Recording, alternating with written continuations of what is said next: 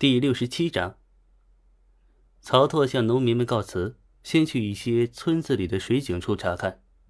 井里确实空了，井打得不够深，地下水位下降，确实会容易干涸。曹拓又转道去了徐大善人家，悄悄飞落到对方的房梁上，看着呀，正抱着十四岁小妾睡觉的五十岁大善人啊，曹拓也不客气，直接对他使用了摄心术。原本鼾声如雷的徐大善人睁开双眼，呆呆的坐了起来，而他旁边的小妾依旧睡得深沉。地方上的蓄水真的用完了吗？曹操问道。徐大善人呆呆的回答道：“没有用完嘞，都藏在储水库里，用黑布遮着，不让人靠近，谁靠近就蹲大牢。”那为什么老乡都看到你们把水送到田里？曹透接着问：“那是俺们在水车、水桶上动了手脚。瞧，这是一大车水，其实就是很浅一层，晚上都看不清，不知道俺们的手段。”古代普通人呢，少有食肉，普遍存在夜盲症，到了晚上就看不清大有人在了。这位徐大善人有官府做掩护，确实可以轻易动手脚，蒙骗过关。你这样做对你有什么好处？你家的水井挖的深，根本就不缺水啊！曹头问道。俺们不缺水，但是缺良田。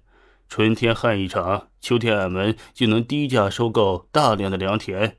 等方圆百里都是俺们家田产了，农民就得租俺们家的田。徐大善人说道。那你还给他们送水？曹操咬了咬牙，眼神凌厉的接着问话。那么一点儿就得活几株苗苗。俺们现在不送水，秋天浇水浇粮的时候，他们会怎么想着把田产抵押给俺们呀？总不能让别人白白占了便宜，抢了俺们功劳吧？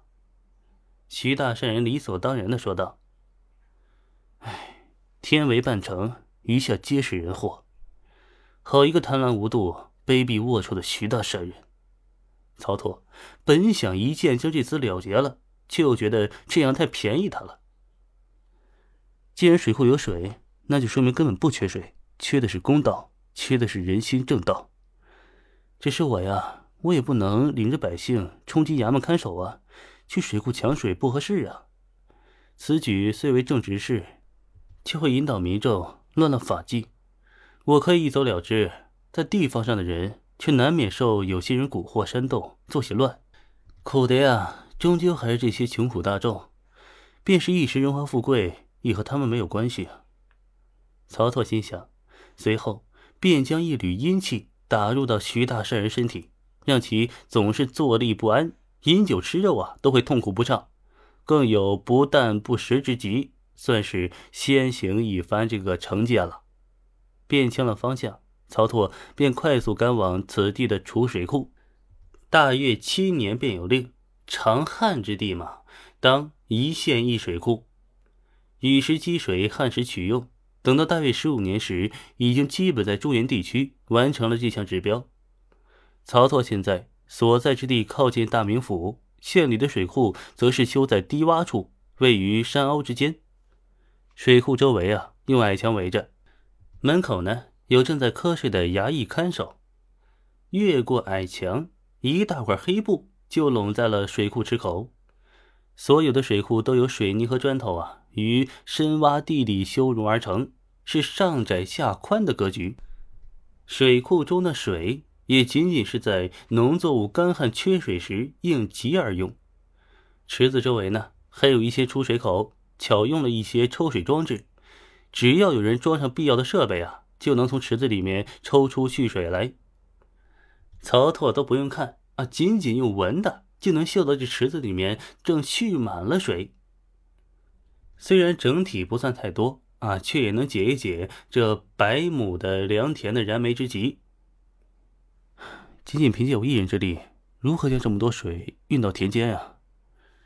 曹操有些发愁道，随后掐动手指算了算时间，又抬头望了望夜空中啊清晰可见的星斗。明日无风。倒也应该可以啊，那便试试吧。说着，掀开黑布，直接纵身跃入到那深邃的蓄水池中。